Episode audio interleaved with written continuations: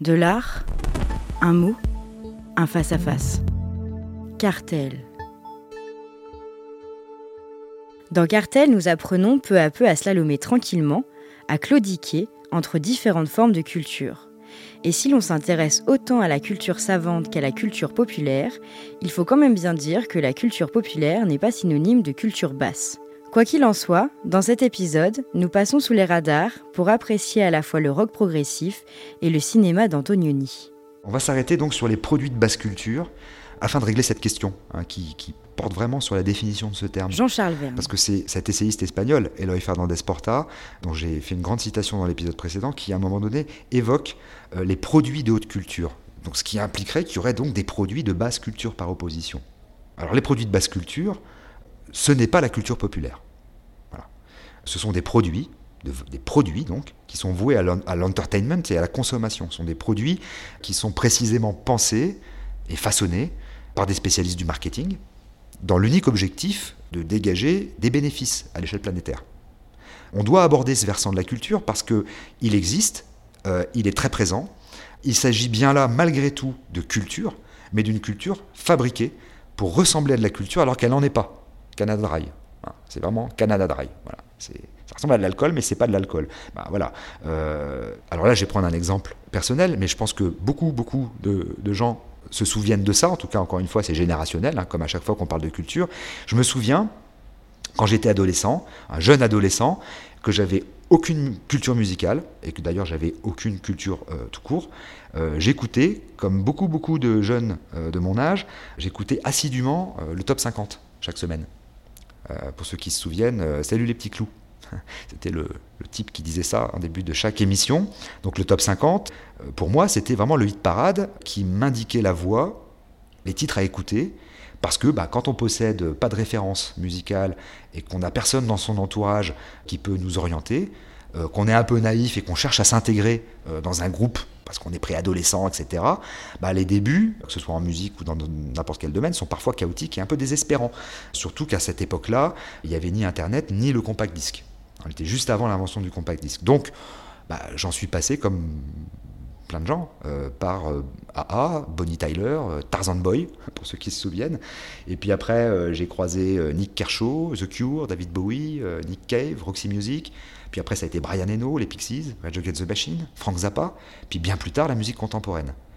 Donc, aujourd'hui, je peux écouter de la musique contemporaine, mais parce que je suis passé par toutes ces étapes, c'est aussi des rencontres un peu hasardeuses, c'est quelqu'un qui à un moment donné sort un disque, dit tiens écoute ça, etc.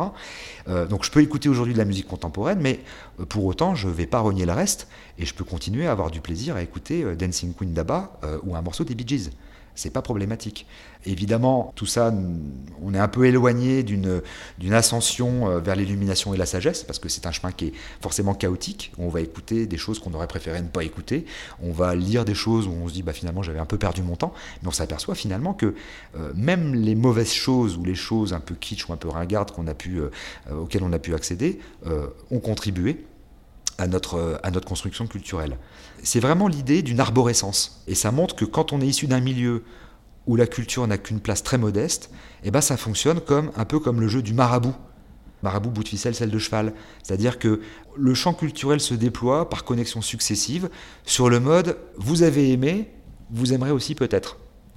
Alors aujourd'hui, il existe des algorithmes pour ça. Hein. Amazon ou ailleurs, des algorithmes euh, qui sont terrifiants parce qu'ils sont euh, d'une pertinence redoutable.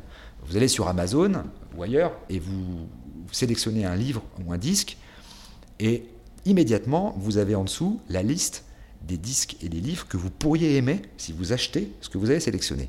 Et c'est stupéfiant d'efficacité. Et que ce soit quelque chose qui relève euh, de la culture la plus populaire ou qu'il s'agisse du livre de philosophie le plus pointu. Il ne se trompe pas, c'est absolument redoutable. Donc ça, ça en dit long sur notre propre libre arbitre et sur le nombre limité de profils types qui ordonnent les lois du marketing. Et fut-il un marketing destiné à un public pointu? Donc, bah, pour essayer d'échapper un peu à ça, euh, moi je dirais, euh, vive la claudication, Vive la démarche euh, brinque-ballante de l'alcoolique culturel qui titube. C'est l'exemple du, maître en arts martiaux asiatique euh, qui euh, marche en titubant, parce qu'on ne peut jamais le toucher comme ça. on ne peut pas prévoir ses gestes. il y a quelque chose de cet ordre-là. L'idée, c'est de rester furtif, hein, de passer sous les radars des modèles de merchandising. Mais, quoi qu'il en soit, avec ou sans les algorithmes, et pour peu que l'on veuille défricher le, champ culturel par soi-même, bah, ça prend du temps c'est aussi un processus, euh, la construction culturelle personnelle, c'est aussi un processus durant lequel on n'arrête pas de s'interroger sur la question du bon goût, du goût, du bon goût, du mauvais goût, euh, de l'insipide. Euh, est-ce que je peux en même temps être fan de Bella Lugosi's Dead de Bauhaus et aimer le rock progressif de Marillion? Ce groupe dont on n'a pas arrêté de me dire qu'il était ringard.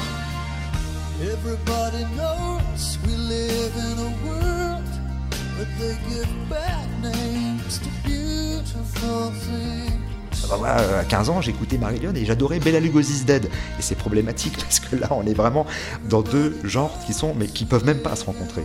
Euh, est-ce que je peux aimer, là je suis toujours du point de vue de, l'adolescence, hein, est-ce que je peux aimer simultanément euh, les peintures d'Alberto Giacometti et à nouveau Marillion, les pochettes kitsch des albums de Marillion qui sont peintes à l'aérographe et que je collectionnais en picture disc?